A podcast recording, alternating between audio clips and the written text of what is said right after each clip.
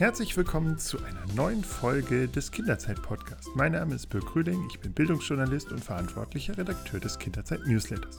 In dieser Folge spreche ich mit Marion Leopold und Theresa Lill von der Qualität in der Kitas Online-Akademie.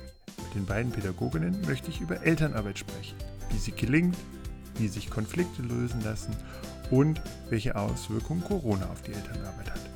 Bevor wir loslegen, möchte ich mich auch wieder bei unserem heutigen Sponsor bedanken. Das ist wieder mal Betzold. Betzold ist euer Partner für Kindergarten, Krippe und Schule. Im Profi-Online-Shop finden pädagogische Fachkräfte alles, was sie brauchen. Fachspezifischen Lern Lernmaterial, über originelle Möbel bis Bastelmaterialien und innovativer Technikausstattung. Betzold ist euer Bildungsprofi, wünscht euch jetzt viel Spaß bei dieser Episode. Erstmal herzlich willkommen und ähm, die Frage in diesen Tagen immer, wie geht's Ihnen mit in, in Corona? Kommen Sie gut durch? Ja, also erstmal Hallo zurück. Ähm, mir geht's gut von meiner Seite her. Ähm, man muss ja auch sagen, dass sich tatsächlich bei mir, was zumindest die Arbeitsumgebung angeht, nicht viel geändert hat, da ich schon immer im Homeoffice arbeite, schon über viele Jahre hinweg und ich da tatsächlich mich ganz glücklich schätzen kann, dass sich, was das angeht, sich nicht so viel geändert hat und von daher ähm, alle um mich herum gesund sind und ähm, ich deswegen tatsächlich sagen kann, dass es mir persönlich relativ gut geht. Ja, da kann ich mich nur anschließen. Ich habe ja eine ganz ähnliche Arbeitsweise wie du, Theresa. Auch ich bin schon immer im Homeoffice. Das heißt, für mich und auch meine Familie hat sich tatsächlich gar nicht so viel verändert, außer dass wir mehr, äh, mehr Zeit miteinander verbringen. Und natürlich, ich glaube, all diejenigen, die Kinder haben, kennen die Phase und wissen, äh, was Homeschooling gerade bedeutet und äh, alles unter einen Hut zu bringen. Aber das Wichtigste in dieser Phase, glaube ich, ist ja, dass es uns allen auch gesundheitlich gut geht. Das ist ja tatsächlich auch im Moment eine Phase. Wir wollen uns ja heute über, auch über Elternarbeit unterhalten. Ähm, das ist ja jetzt auch eine Phase, die durchaus ähm, ja, da, das Verhältnis zwischen Kita und Eltern auch auf eine Probe gestellt hat. So, wenn man, wenn man jetzt mal in den letzten, äh, wenn man auch schaut, welche Debatten geführt werden, da, da sind auf der einen Seite die Eltern, die Unterstützung brauchen, Betreuungsunterstützung brauchen.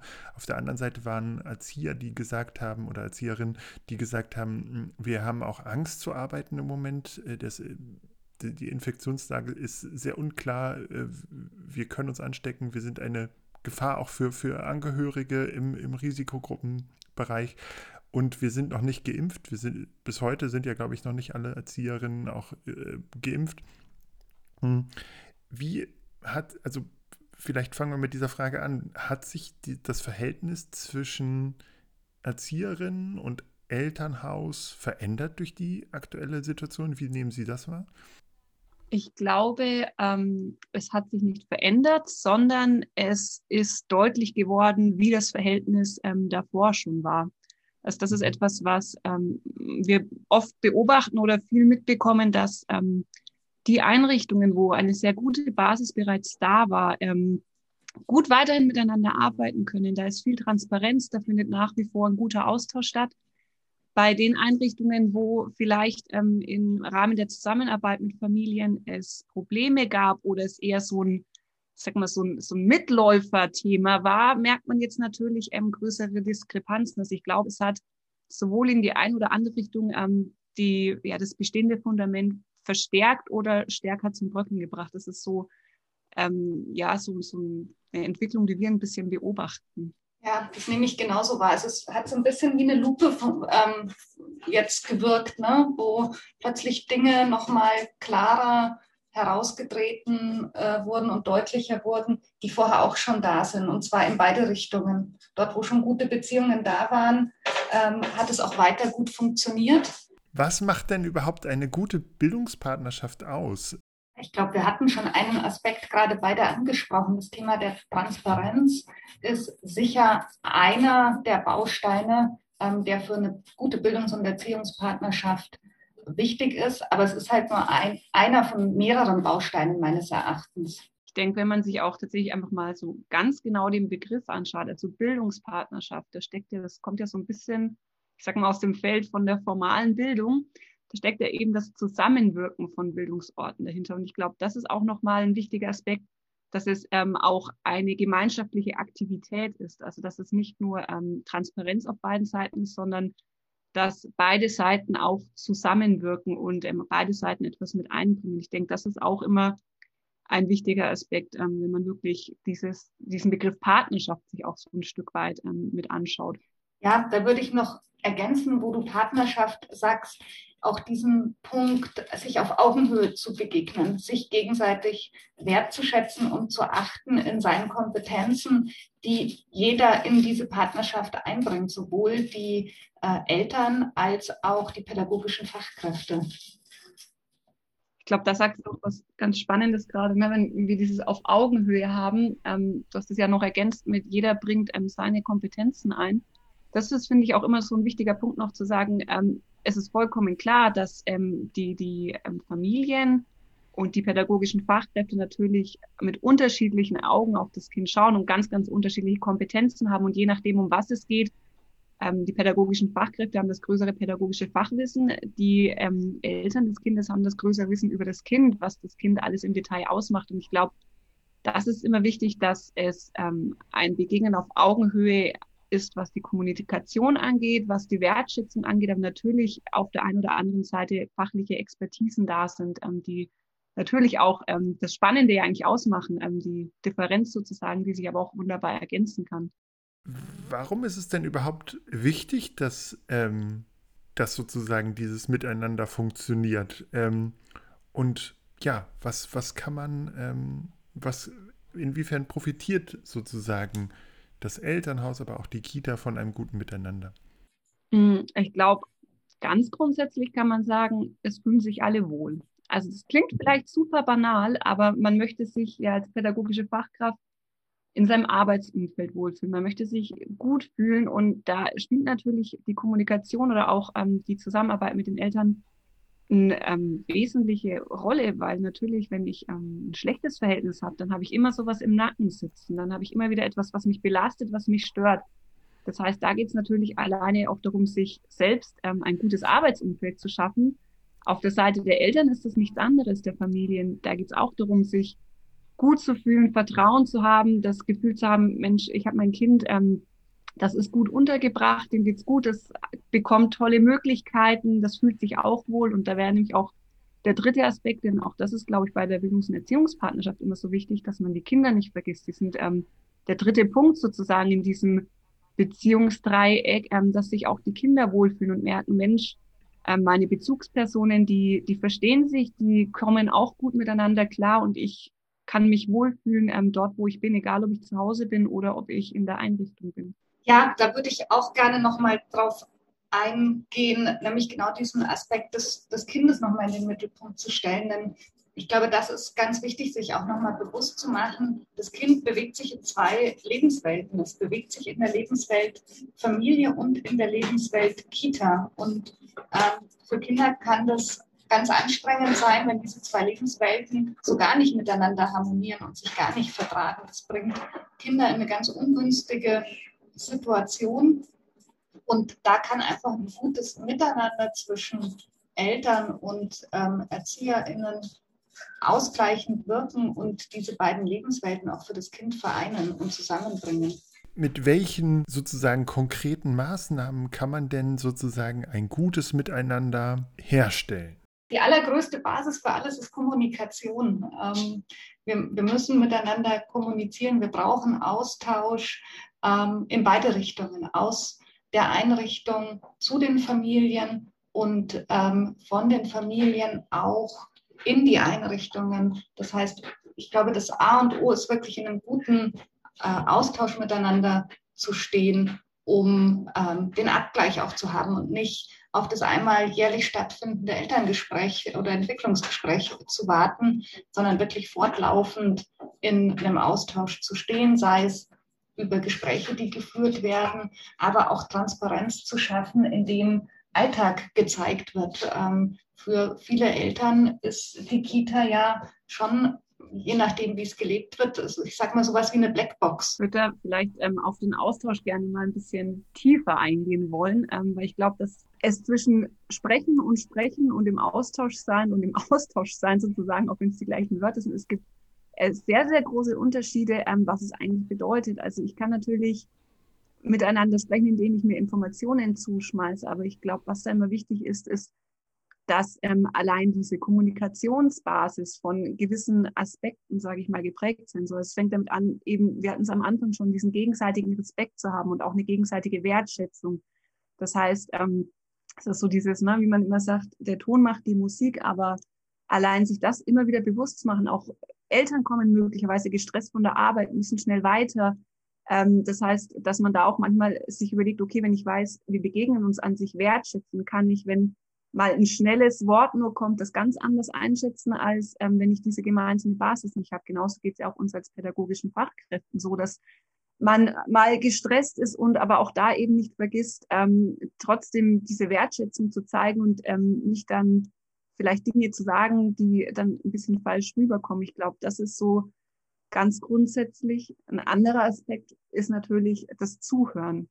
Also das, ne, ich würde es mal so unter dem ja unter dem Wort dialogische Haltung so ein Stück weit mal laufen lassen, dass ähm, ein Austausch immer bedeutet, auch zuzuhören, was mir andere zu sagen haben und aufmerksam zu sein und eben auch auf Kleinigkeiten zu achten, ähm, auf manchmal auch Dinge, die vielleicht mitschwingen in der Frage von Eltern.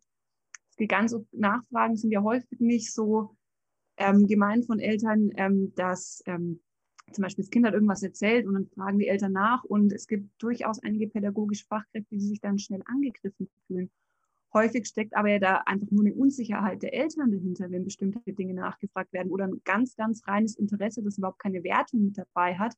Und da ist es einfach sehr wichtig, auf, auch auf diese Zeichen zu achten und ähm, ja, im Prinzip auch sich gegenseitig kennenzulernen, um auch Rückfragen, Nachfragen einschätzen zu können, was eigentlich da dahinter steckt. Ich glaube, das ist ein wichtiger Punkt und da spielt noch mit rein, das wäre so ein dritter Aspekt, den ich noch nennen würde, ähm, dass man sich auch ein Stück weit in die Perspektive der Familien hineinversetzen kann. Ne? Maren, du hast es vorhin schon ein bisschen gesagt, ähm, das Kind hat verschiedene Lebenswelten und wenn ich die ein Stück weit kenne, dann kann ich auch ähm, Nachfragen, die von den Eltern kommen oder vielleicht auch Wünsche ganz anders einschätzen, weil ich ähm, mich in die Perspektive versetzen kann und ich herausfinden kann, was da eigentlich dahinter steckt. Ich finde, das sind wichtige Aspekte, wenn man wirklich von Austausch, von Kommunikation spricht, die man da berücksichtigen soll, dass es halt viel mehr ist als einfach nur, ich sag mal, Informationsweitergabe. Genau, und vielleicht den Aspekt, den wir jetzt noch gar nicht hatten, ähm, natürlich auch Eltern zu beteiligen. Ähm, das eine ist die, die Kommunikation und der Austausch mit den Eltern. Das andere ist aber auch die Eltern aktiv ähm, zu beteiligen, ähm, sei es äh, durch äh, so Gremien wie den Elternbeirat, dort auch aktiv die Elternperspektive abzuholen. Das betrifft dann weniger die einzelne Familie als vielmehr auch dieser Stimme der Eltern eine andere Position in der Einrichtung zu geben. Mhm. Ähm, inwiefern hilft mir denn das Wissen um, ähm, um zum Beispiel die Familie, um das, die Lebensumstände des Kindes, aber auch ähm, ja, um Interessen, was macht es in der Freizeit? Wie hilft mir das als Erzieherin, als Erzieher bei der täglichen pädagogischen Arbeit? Ja, ich denke zum Beispiel, wenn ich jetzt an, an junge Kinder denke, das kann ähm, ja auch schon mal ein wunderbarer Gesprächsanlass sein mit dem Kind. Äh, wenn ich weiß, das Kind ähm, ist am Wochenende fährt es vielleicht zu Oma und Opa zu Besuch und die Eltern haben mir das schon erzählt. Dann kann ich zum einen Reaktionen oder vielleicht eine Aufregung des Kindes anders einschätzen. Ich kann aber auch den Dialog mit dem Kind suchen und äh, mit dem Kind darüber schon mal in den Austausch gehen, mir äh, erzählen lassen, was, was es denn vorhat und was geplant ist. Also ich glaube, da steckt viel ähm, Potenzial für die Arbeit wirklich mit dem Kind drin. Das und ich glaube, so ein anderer Aspekt ist natürlich, das Verhalten eines Kindes besser einschätzen zu können. Gerade wenn es, ich sag mal, innerfamiliär Umbrüche gibt und das muss gar nicht auf der, ich sage jetzt auf der Beziehungsebene sein, wir hatten das Beispiel vor kurzem, ähm, dass einfach zum Beispiel zu Hause Renovierungsarbeiten sind und das Kinderzimmer gerade hergegeben werden muss, weil da Sachen zwischengelagert werden. Das ähm, kann durchaus Auswirkungen auch auf das Kind haben, dass es vielleicht unruhiger schläft, dass es ähm, auf einmal bei der Schwester oder beim Bruder mit im Zimmer schlafen muss, dadurch vielleicht einfach unausgeglichener ist. Also dass man auch solche Dinge mit einschätzen kann, so ähm, Dinge, die sich dann natürlich aufs Verhalten vom Kind auswirken und da dann eben keine großen Dinge dahinter stecken müssen, aber es natürlich spannend ist, das aufzugreifen, wenn einem auffällt, Mensch, irgendwas, irgendwie ist das Kind heute ein bisschen anders drauf oder schon die ganze Woche. Und wenn ich da natürlich in einem guten Austausch mit den Familien bin, dann fällt mir das wesentlich einfacher, das auch aufzugreifen und auch mit dem Kind nochmal darüber zu sprechen oder dem Kind dann zum Beispiel neue Ruhezonen geben, wenn es gerade das Gefühl hat, es hat keine Rückzugsorte mehr, keine eigenen. Also das kann man dann eben auch entsprechend aufgreifen. Ja, oder ich kann auch solche Dinge, wenn ich eine gute Vertrauensbasis vorher schon aufgebaut habe, auch bei Eltern ansprechen. Ähm, was mir im Alltag aufgefallen ist, vielleicht nehme ich, äh, was du gerade, du hattest gerade das Beispiel mit dem äh, mit dem Kinderzimmer. Das muss ja gar nicht immer alles aktiv von den Eltern in die Kita äh, schon kommuniziert sein, aber mir fällt vielleicht auf, hm, äh, das Kind verhält sich heute irgendwie anders und dann kann ich das, wenn schon eine gute Vertrauensbasis auch da ist, das wunderbar mit den Eltern ansprechen und da mal nachfragen. Hm, und habe so auch gleich wieder den Anknüpfungspunkt, vielleicht auch Last von den Eltern äh, zu nehmen, weil wir äh, nochmal in einen anderen Dialog miteinander kommen. Genauso, vielleicht das noch ergänzend, ähm, fällt mir jetzt gerade auch ein, kann es ja genau andersrum auch sein, dass das Kind in der Einrichtung gewisse Rituale kennenlernt, gewisse ähm, Verhaltensweisen, die natürlich ähm, aufgrund der Gruppendynamik oder sowas entstehen und ähm, dann da auch zu Hause auf einmal Verhaltensweisen zeigt, die die Eltern nicht ganz einschätzen können. Also ich hatte da wieder das Beispiel vor kurzem, das macht es vielleicht nochmal greifbarer. Ähm, das Kind kannte das aus den Schlafräumen, dass einfach nur der Finger vor die Lippen gelegt worden ist, falls schon Kinder geschlafen haben, dass die Kinder wussten, oder schlafen schon welche, wir sind ruhig. Und ähm, die Eltern des Kindes dann ganz irritiert waren, ähm, wenn sozusagen der Finger mal in, Ges in Gesichtsnähe gegangen ist, dass das Kind sofort ruhig war und ähm, ganz leise geworden ist und stehen geblieben ist. Und das zu kurzer Irritation geführt hat. Und auch da, wenn ein Austausch da ist, das ist super schnell aufgeklärt, aber kann einfach Unsicherheiten und Irritationen auch auf dieser Seite dann ähm, ja, schnell lösen. Bevor wir jetzt weitermachen, möchte ich noch mal ganz kurz auf unseren Sponsor hinweisen. Und zwar bietet euch Betzold die komplette Ausstattung für eure Kita, euren Kindergarten. Wenn ihr mehr über Betzold und diesen Podcast erfahren wollt, dann geht unter www.kinderzeit.de slash podcast. www.kinderzeit.de slash podcast. So, viel Spaß beim Weiterhören. Was muss ich tun, wenn es Konflikte gibt? Also, ähm, wenn Eltern das Gefühl haben, mein Kind wird vielleicht nicht richtig gesehen oder ähm, wenn sie unzufrieden sind mit der Betreuungssituation, mit immer wieder wechselnden Erziehern oder auf der anderen Seite, wenn Erzieher oder Erzieherinnen das Gefühl haben, hier hm, die Eltern kümmern sich nicht richtig um die Wechselsachen und irgendwie zeigen auch Respektlosigkeiten gegenüber den, den äh, Mitarbeitenden. Also es gibt ja sozusagen ganz viele Arten von Konflikten, die entstehen können, theoretisch. Ähm, wie kann man solche Konflikte lösen? Ähm, so allgemein kann man schon mal sagen, reden, reden, reden. Also so wie wir es in, egal immer, wenn Menschen aufeinandertreffen, auch in privaten Beziehungskonstellationen ist das ja nicht anders. Konflikte lösen sich dann, wenn man drüber spricht, wenn man redet, umso länger man wartet. Und ich glaube, das ist auch wichtig, schnell darüber zu reden, bald darüber zu reden. Denn ich glaube, das weiß jeder von sich selbst, umso länger man ähm, un Ungereimtheiten oder auch Dinge, mit denen man sich nicht so wohl fühlt, für sich lässt. Ne? Es baut sich ja im Kopf immer ein größerer Turm auf und dann steigert man sich in Dinge hinein und dann interpretiert man jedes Verhalten nur noch in eine bestimmte Richtung. Und ich glaube, deswegen ist so allgemein, kann man sagen, Dinge ansprechen, proaktiv ähm, mit den Leuten reden, natürlich ähm, immer auf einer wertschätzenden Basis. Und dann, glaube ich, müsste man sich, das fände ich jetzt auch spannend, so die einzelnen Felder mal anschauen, denn ich glaube, da kann man schon noch mal präventiv, sage ich mal, viele Konflikte von vornherein verhindern, indem man einfach, wir hatten es heute schon ein paar Mal, ne, Marion, ähm, die Transparenz. Das finde ich einen ganz wesentlichen Punkt, der mir jetzt auch durch den Kopf gegangen ist. Also ich glaube, bei all den Konflikten, die entstehen können ähm, oder vielleicht auch schon entstanden sind, zu reflektieren, hätten wir vielleicht im Vorfeld auch Dinge anders machen können. Also eines, was du natürlich zu Recht ansprichst, ist sehr früh Dinge auch anzusprechen, um es gar nicht so weit kommen zu lassen, ähm, dass es zu einem ähm, handfesten Konflikt wird. Das andere ist, ähm, Sie hatten es gerade gesagt, äh, Herr Grüning, ähm, äh, ich bin vielleicht unzufrieden, dass äh, Eltern bestimmte Dinge nicht mitbringen oder ähnliches. Da steckt ja auch ganz viel Erwartungshaltung drin. Ähm, Erwartungshaltung zum Beispiel von den pädagogischen Fachkräften in Richtung Eltern. Und da sich dann auch die Frage zu stellen, habe ich denn transparent genug kommuniziert, was meine Erwartungshaltung gegenüber den Eltern ist? Oder ist es vielleicht eine Erwartungshaltung, die nur in meinem Kopf war und ich hätte mir das gewünscht. Äh, wir hatten äh, da zum Beispiel den, den Fall kürzlich, mit den Wechsel, äh, der Wechselregenjacke, die mitgebracht werden sollte, wo die äh, Erzieherin dann genervt war, weil die nicht mitgebracht wurde.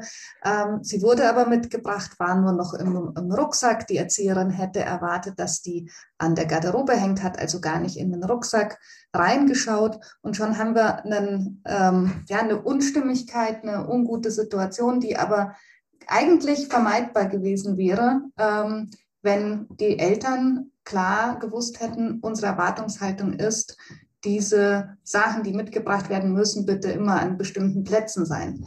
Ähm, ich glaube, da steckt schon viel Potenzial drin, wo wir präventiv arbeiten können. Ich denke, wenn man das Thema, ähm, das wurde ja auch gerade als Beispiel mitgenannt, äh, mein Kind wird nicht genug gesehen. Ähm, ich denke, es ist super verständlich, dass viele Eltern natürlich ähm, solche ich sag mal, Ängste haben, weil, ne, man, Maren, du hattest das vorhin, es ist ja ein Stück weit Blackbox und ähm, das muss man sich auch vorstellen. Das Kind, das irgendwie davor man komplett dafür verantwortlich war, man hat das Kind jeden Tag um sich herum gehabt, 24 Stunden und auf einmal gibt man es ab und weiß ja auch nicht mehr, das spielt ja auch mit rein in meine Erziehungsvorstellungen, die ich habe, ähm, werden die so weitergetragen? Was passiert eigentlich da? Ich weiß in meinem Alltag, was mein Kind braucht, wie es in welchen Situationen reagiert, wird das auch entsprechend aufgefangen. Das sind ja diese ganzen Ängste, die da mitschwingen. Und ähm, da werden wir auch so ein Stück weit beim Thema, ähm, das jetzt vielleicht mal, um es mal ein bisschen zu schärfen, die Entwicklungsdokumentation, die ja gesetzlicher Auftrag aller Kindertageseinrichtungen ist, die aber oft im, ich sag mal, im Kämmerchen gemacht wird, da steckt aber so viel Chance und Potenzial drin, wenn man diese auch Transparenz für die Eltern macht, weil die Eltern auf einmal mitbekommen können, ähm, wie genau eigentlich das Kind auch betrachtet wird, dass das Kind in den Fokus gestellt wird, ganz genau geguckt wird, ähm, was hat das Kind, nehmen wir die Portfolioarbeit beispielsweise, für Interessen, mit was beschäftigt sich das Kind gerne, ähm, was bewegt das Kind und wenn man ähm, da den Eltern Einblick gibt, dann sehen die Eltern einerseits, Mensch, mein Kind wird definitiv ähm, beachtet und ähm, auch sogar sehr individuell gesehen und gewertschätzt und hat da einfach auch nochmal eine andere Basis, um auch tatsächlich wieder gemeinsam in den Austausch zu kommen und auch Perspektiven abzugleichen. Das ist ja auch immer ganz spannend. Das ist ja auch oft ein Konfliktpotenzial, dass ähm, ja, Fachkräfte und Familien unterschiedliche Perspektiven auf das Kind haben, was komplett ähm, selbstverständlich ist, weil sich viele Kinder in der Kita ein Stück weit anders verhalten als zu Hause. Und man diese aber abgleichen kann. Und da gibt es ja auch nicht unbedingt ein richtig und ein falsch, sondern ähm, man kommt ins Gespräch und merkt, Mensch, wir haben irgendwie alle recht und ähm, kann dadurch auch, glaube ich, nochmal einfach so diese Konflikte so ein bisschen aufweichen, indem man merkt, Mensch, es gibt viele Perspektiven und auch das Kind hat viele Facetten. Und ähm, wir ergänzen uns eher, anstatt zu gucken, wer recht hat. Ähm, wie wichtig ist denn da ähm, die Eingewöhnung? Ich habe letztens ähm, ein Interview geführt und dort hat eine ähm, Elternberaterin aus der Fröbel-Gruppe gesagt, ähm, ja, dass, dass die Eingewöhnung sozusagen der wichtigste, ein, einer der wichtigsten Teile der ja, der Elternarbeit ist, weil man da sozusagen die Grundlage für Beziehungsarbeit leistet. Und genau, und da hat sie, ein, hat sie sozusagen eine große, ja, eine große Bedeutung für gesehen. Würden Sie das unterschreiben? Ist die ist die, hm, ist diese Eingewöhnungsphase als erster Kontakt zwischen Eltern und Bezugserziehern, ja, ist es das Wichtigste? Oder ist es eine so wichtige Position? Es ist definitiv eine ganz wichtige, ähm, eine ganz, ganz wichtige Phase, wobei ich sie früher ansetzen würde. Ich würde nicht bei der Eingewöhnung beginnen. Ähm, der erste Kontakt findet ja schon ein, ganzen, ein ganzes Stück vorher statt, ähm, bei den Erstgesprächen. Ich glaube, das ist schon ähm, so der, der allererste wichtige Kontakt. Und natürlich, ich glaube auch daran, dass die Eingewöhnungs- Phase sehr grundlegend für die Zusammenarbeit mit Eltern ist. Denn das ist ja eine unglaublich ähm, sensible Phase auch für die Eltern. Ähm, es ist in der Regel äh, der erste Moment, wo sich Eltern und Kinder äh, oder das Kind voneinander trennen, wo auf beiden Seiten viele Unsicherheiten mit da sind, die gut begleitet werden wollen. Und wenn ich Eltern hier gut begleite und gut informiere, da sind wir wieder, wir sagen es die ganze Zeit, Kommunikation und Transparenz, ähm, bildet das natürlich die Basis, das Basisvertrauen, ähm, das, auf dem ich dann mit der weiteren Zusammenarbeit gut aufbauen kann. Das heißt, hier gilt es wirklich Zeit in die äh, in den Austausch mit den Familien zu investieren, die Eltern proaktiv, das ist etwas, worüber wir noch gar nicht gesprochen haben, glaube ich, wirklich proaktiv zu informieren. Ähm, es obliegt der pädagogischen Fachkraft, ähm, immer wieder auf die Eltern auch zuzugehen, auch wenn ich vielleicht Eltern habe, die aktiv nicht so viel nachfragen, trotzdem auch diesen Eltern von aktiv von meiner Seite aus Informationen in dieser Eingewöhnungsphase zu geben. Ähm, auch hier kann ich wunderbar wieder mit, mit Bildern zum Beispiel arbeiten, ähm, auf denen Eltern sehen können, wie es ihrem Kind in der Einrichtung geht, wenn beispielsweise die erste Trennung stattgefunden hat und Mama und, oder Papa gegangen sind. Hm. Also ich würde es das unterstreichen, dass ähm, die Eingewöhnungsphase eben, also der Erstkontakt und dann die Eingewöhnungsphase den Grundstein legt aber ich denke, was einem auch bewusst sein muss, das ist der Anfang. Und ähm, dann muss es natürlich auch entsprechend weitergehen. Natürlich ist in der Eingewöhnungszeit nochmal eine ganz, ganz starke Aufmerksamkeit da, aber auch ähm, wenn man sich jetzt vorstellt, dass da intensiver Austausch stattfindet, dann auf einmal ein Bruch kommt, macht man eigentlich sehr, sehr viel, was man in der Eingewöhnungsphase aufgebaut hat, zunichte. Deswegen auch da immer dieses Bewusstsein, dass natürlich eben auch, Maren, du sagtest dass gerade, diese proaktive ähm, Kommunikation seitens der Fachkräfte natürlich über die komplette, ähm, ich sag mal, Kita-Laufzeit des Kindes ähm, hinweg passieren muss und ähm, da eben auch dieses Thema sich zu überlegen, das hatten wir vorhin, wenn Eltern jetzt von sich aus nicht so stark in die Kommunikation gehen, trotzdem ähm, immer wieder diesen Kontakt anzubieten ähm, und ihn nicht zu verwehren, nicht zu sagen, ja, wenn wenn die nicht wollen, dann wollen wir auch nicht, sondern immer wieder zu schauen und dann natürlich auch zu gucken, Mensch, woran könnte es denn liegen, dass die Kommunikation nicht in der Form funktioniert, wie ich, wir werden wieder Thema Erwartungshaltung, wie ich das erwarten würde, fragen die Eltern vielleicht von sich aus nicht so viel. Es gibt auch Eltern, die haben Angst, dass sie den Fachkräften auf die Nerven gehen, wenn sie immer wieder nachfragen. Also auch das kann durchaus ein Grund sein, warum wenig gefragt wird, nicht Desinteresse, sondern eher die Angst, ähm, zu viel Zeit den Fachkräften zu nehmen oder dann als die Eltern dazustehen, die immer alles wissen möchten. Also die gibt's auch. Oder ähm, sind es vielleicht auch einfach die falschen Kanäle, wo informiert wird, wo Informationen platziert werden. Ne? Wir hatten es vorhin, wird es übersehen, kommt es vielleicht nicht an. Ich glaube, das sind nochmal so Aspekte, die ich gerne ergänzen würde zur Eingewöhnungszeit, ähm, dass es danach auf jeden Fall weitergehen muss. Ähm, in der Eingewöhnungszeit hat man ja einen sehr engen Austausch. Vielleicht können wir nochmal auf diese Frage nochmal zurückkommen.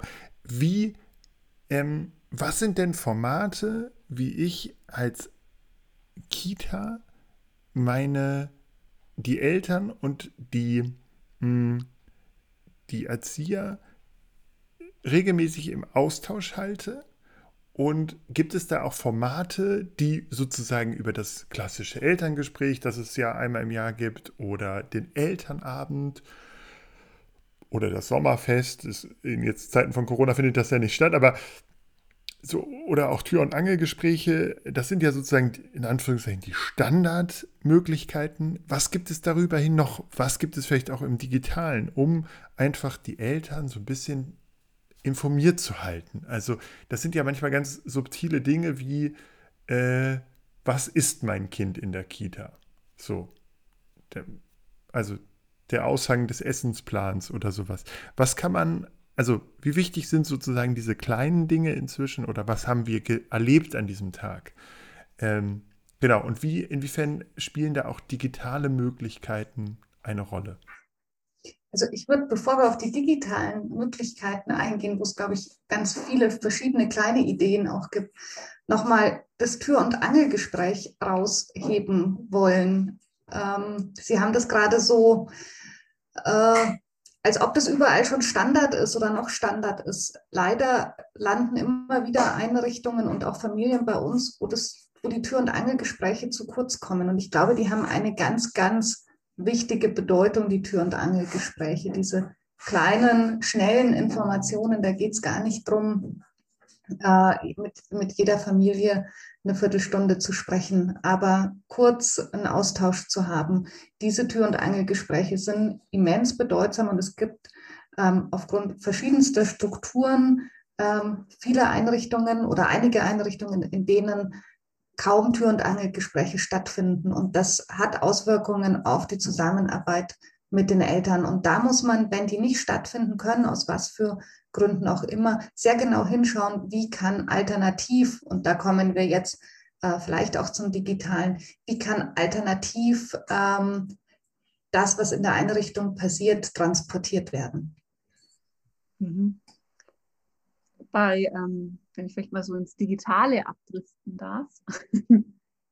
ich denke, was man da grundsätzlich sich nochmal anschauen muss, ist ähm, tatsächlich die Art der Information oder der Kommunikation. Ähm, das Digitale muss man meiner Meinung nach stets immer als Ergänzung betrachten. Also digitale Medien eignen sich wunderbar, um Informationen weiterzugeben, die aber nicht Gespräche ersetzen dürfen. Also ich glaube, das das ist mir immer sehr wichtig, da wirklich sehr, sehr stark zu differenzieren zwischen, ähm, was ist ein Gespräch?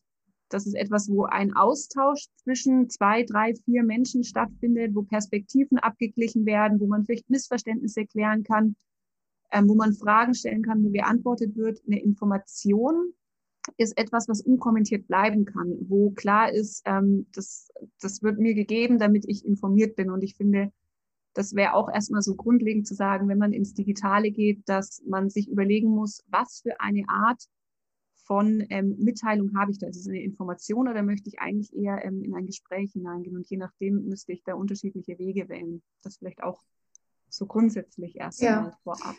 Finde ich gut, dass du das nochmal sagst. Ähm, ich glaube zum Beispiel, wo man sehr gut und einfach digitale ähm, Mittel einsetzen kann, ist zum Beispiel bei den Einblicken in den Alltag. Das machen auch schon ganz viele Einrichtungen. Das habe ich, sehe ich immer wieder in Einrichtungen. So ein digitaler Bilderrahmen, der im Eingangsbereich hängt, wo die Bilder zum Beispiel des Tages oder der Woche ähm, durchlaufen. So habe ich ganz einfach und niederschwellig schon mal äh, transportiert, was, was ist bei uns passiert, was haben wir gemacht, ähm, was haben die Kinder in der Kita erlebt. Und das kann dann wiederum äh, Anlass sein, dass zum Beispiel Eltern auf einen zukommen und da nochmal das Gespräch suchen. Oder aber auch, dass die Eltern die Möglichkeit haben, dann darauf einzugehen und mit ihrem Kind drüber zu sprechen.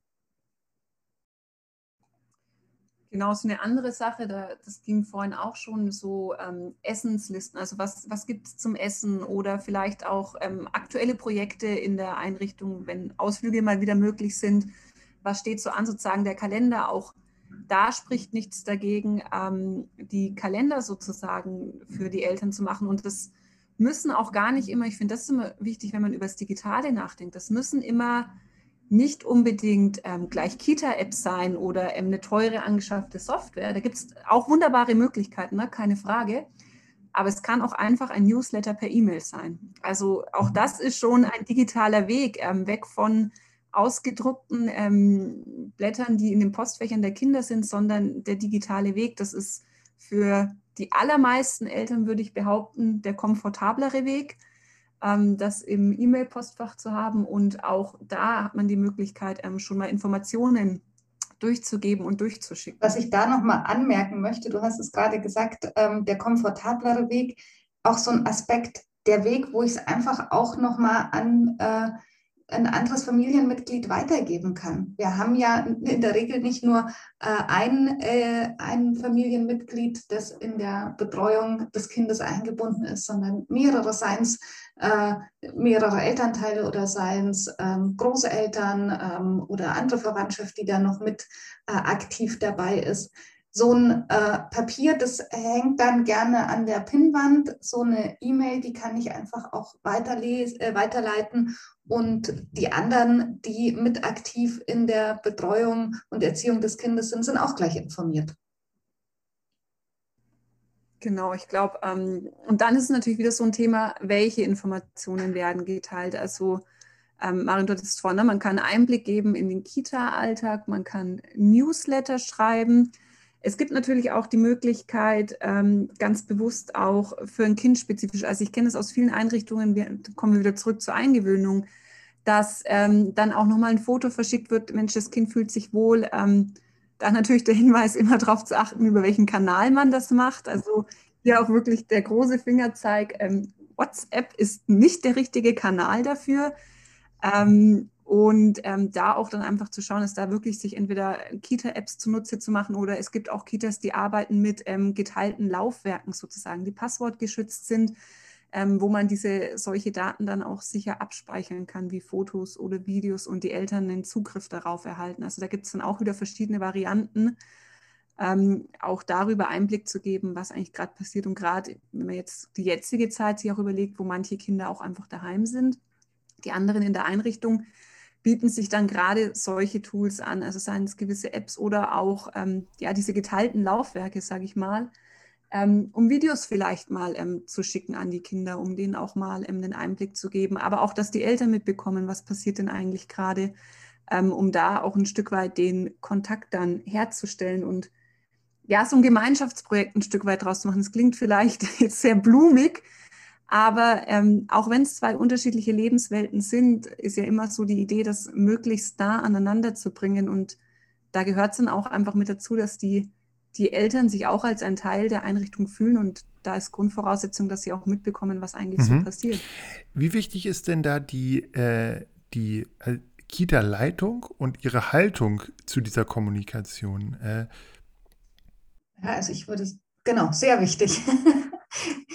sie ist die Maßgabe für alles. Ne? Also die, hm, die Kita-Leitung gibt die Haltung vor, die sie auch von ihren pädagogischen Fachkräften äh, erwartet. Und ich kann meines Erachtens nur etwas einfordern, was ich auch vorlebe. Äh, von dem her mh, hm, ist es ein ganz wesentlicher Punkt, dass hier die Kita-Leitung auch mit einer klaren Haltung, da sind wir auch wieder beim Thema Transparenz und Kommunikation, ähm, auch mit ihren Mitarbeiterinnen und Mitarbeitern bespricht ähm, und das mm, in, in, Fortbildungen oder Teamtagen auch, auch daran arbeitet, wie gehen wir mit Eltern um, was ist uns in der Bildungs- und Erziehungspartnerschaft mit Eltern wichtig, ähm, wie bilden wir das ab? Wie verankern wir das im Alltag? Wie finden Elternkontakte statt? Und natürlich auch mit dem Team bespricht, wie gehen wir damit um, wenn es knirscht, wenn es schwierig wird. Denn ähm, das kennen wir alle, wo Menschen sind, da Menschels.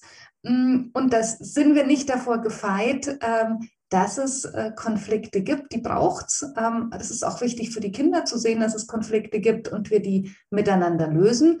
Äh, aber wir brauchen eine Strategie auch in den Teams. Wie gehen wir damit um? Wo beispielsweise ähm, ich sage jetzt mal, bediene ich mich ähm, diesem Forum auch des Elternbeirates, ähm, die dazu zu nehmen in Gesprächen oder an welchen Stellen macht es Sinn, ähm, dass ein neutraler äh, Dritter zum Beispiel die, die Kita-Leitung ähm, mit dazu kommt in so ein Gespräch, wenn es schwierig wird. Also ich glaube, da gibt es viel, mh, hm, was die Kita-Leitung zu steuern hat äh, und mit ihrem Team zu besprechen hat, um hier eine klare äh, Haltung und eine klare Linie auch im Team zu haben. Zwar möchte ich noch einmal darauf eingehen, ähm, auf die, auf sozusagen geschlossene Kitas. Jetzt haben wir es ja häufig so, dass Notbetreuung eingesetzt wird äh, in, in, den meisten Bundesländern. Ähm, gibt es also viele Familien, die über längere Zeit nicht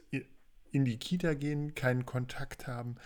Ähm, wie wichtig ist es, diese Eltern nicht zu verlieren, in Anführungszeichen, und wie wichtig ist auch da, Kontakt zu halten? Ähm, genau. Das hat ja sozusagen im ersten Lockdown noch, äh, also jetzt im Mai letzten Jahres, ähm, war das noch ein bisschen schwieriger oder ein bisschen anders. Da haben viele, viele ähm, Kitas das sehr gut gemacht. Andere sind äh, komplett untergetaucht und haben sich einfach drei Monate nicht gemeldet. Ähm, genau. Wie, wie, wie kann sozusagen dieses Kontakt halten auch in Zeiten von geschlossenen Kitas, halben Gruppen gut funktionieren?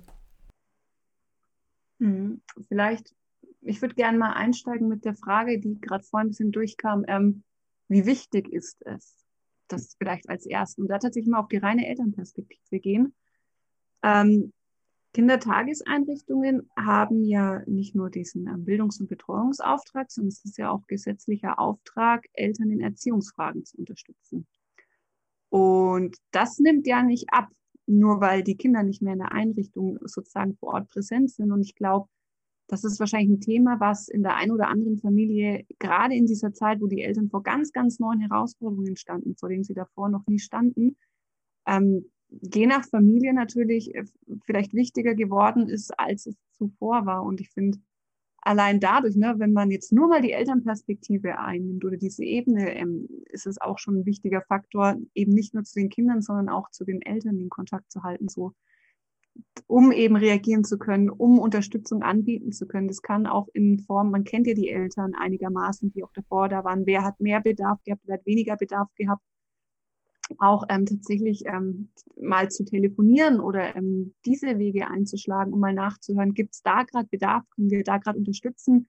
Und wenn es die Vermittlung von weiteren ähm, ja, Unterstützungsformaten ist, ne, das muss ja man nicht immer selbst regeln, sondern man kann ja auch dann nochmal Kontakte vermitteln aber ich glaube, das ähm, finde ich gerade jetzt in der jetzigen Zeit auf der, auf der reinen Fachkraft-Elternebene ganz spannend. Aber klar, auf der Kinderebene gibt es da, glaube ich, auch nochmal einige Aspekte.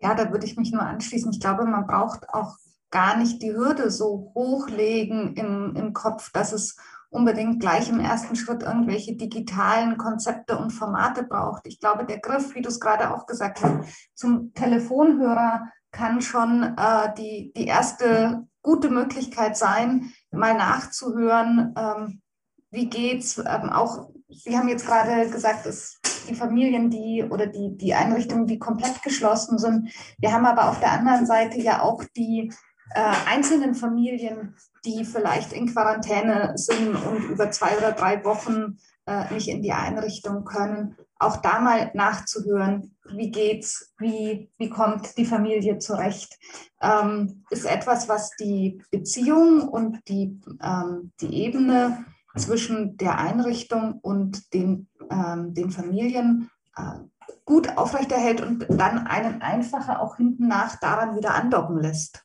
wenn die Familien wieder äh, in die Einrichtungen kommen.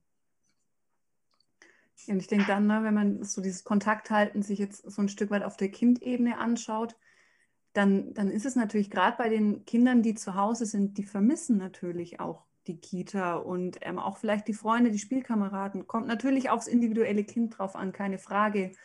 Ähm, und es macht sicherlich auch einen Unterschied, wie ist die Familienkonstellation zu Hause? Habe ich Geschwister? Mag ich meine Geschwister? Das ist ja auch immer ein Unterschied. Wie, wie groß ist die Altersdistanz? Da spielt ja sehr, sehr viel mit rein aber auch den Kindern ähm, so dieses Kontakt halten, einfach zu sehen, dieses Umfeld ist noch da, das gibt es noch, auch wenn ich vielleicht gerade nicht so darauf zugreifen kann, aber da denkt vielleicht jemand an mich, ähm, die meine Bezugserzieherin, mein Bezugserzieher ähm, schickt mir eine kleine Botschaft, schickt mir vielleicht ein kleines Bild oder ich kann ein Bild malen und sehe, Mensch, es wurde bei mir in der Kita aufgehängt oder hängt jetzt über meinem Platz, was auch immer dass man sozusagen diese, diese Brücken zwischen den Lebenswelten nicht, nicht abbrechen lässt, sondern aufrechterhält, dass dann natürlich, wenn, wenn wieder so eine Art Normalzustand zurückkommt oder die Kinder zurückkommen, auch ähm, der Weg in die Kita wieder einfacher wird und ähm, man Vertrautes wiederfindet auf beiden Seiten, dass ähm, nicht sozusagen so ein gefühlter Bruch zwischen den beiden Welten da ist. Mhm.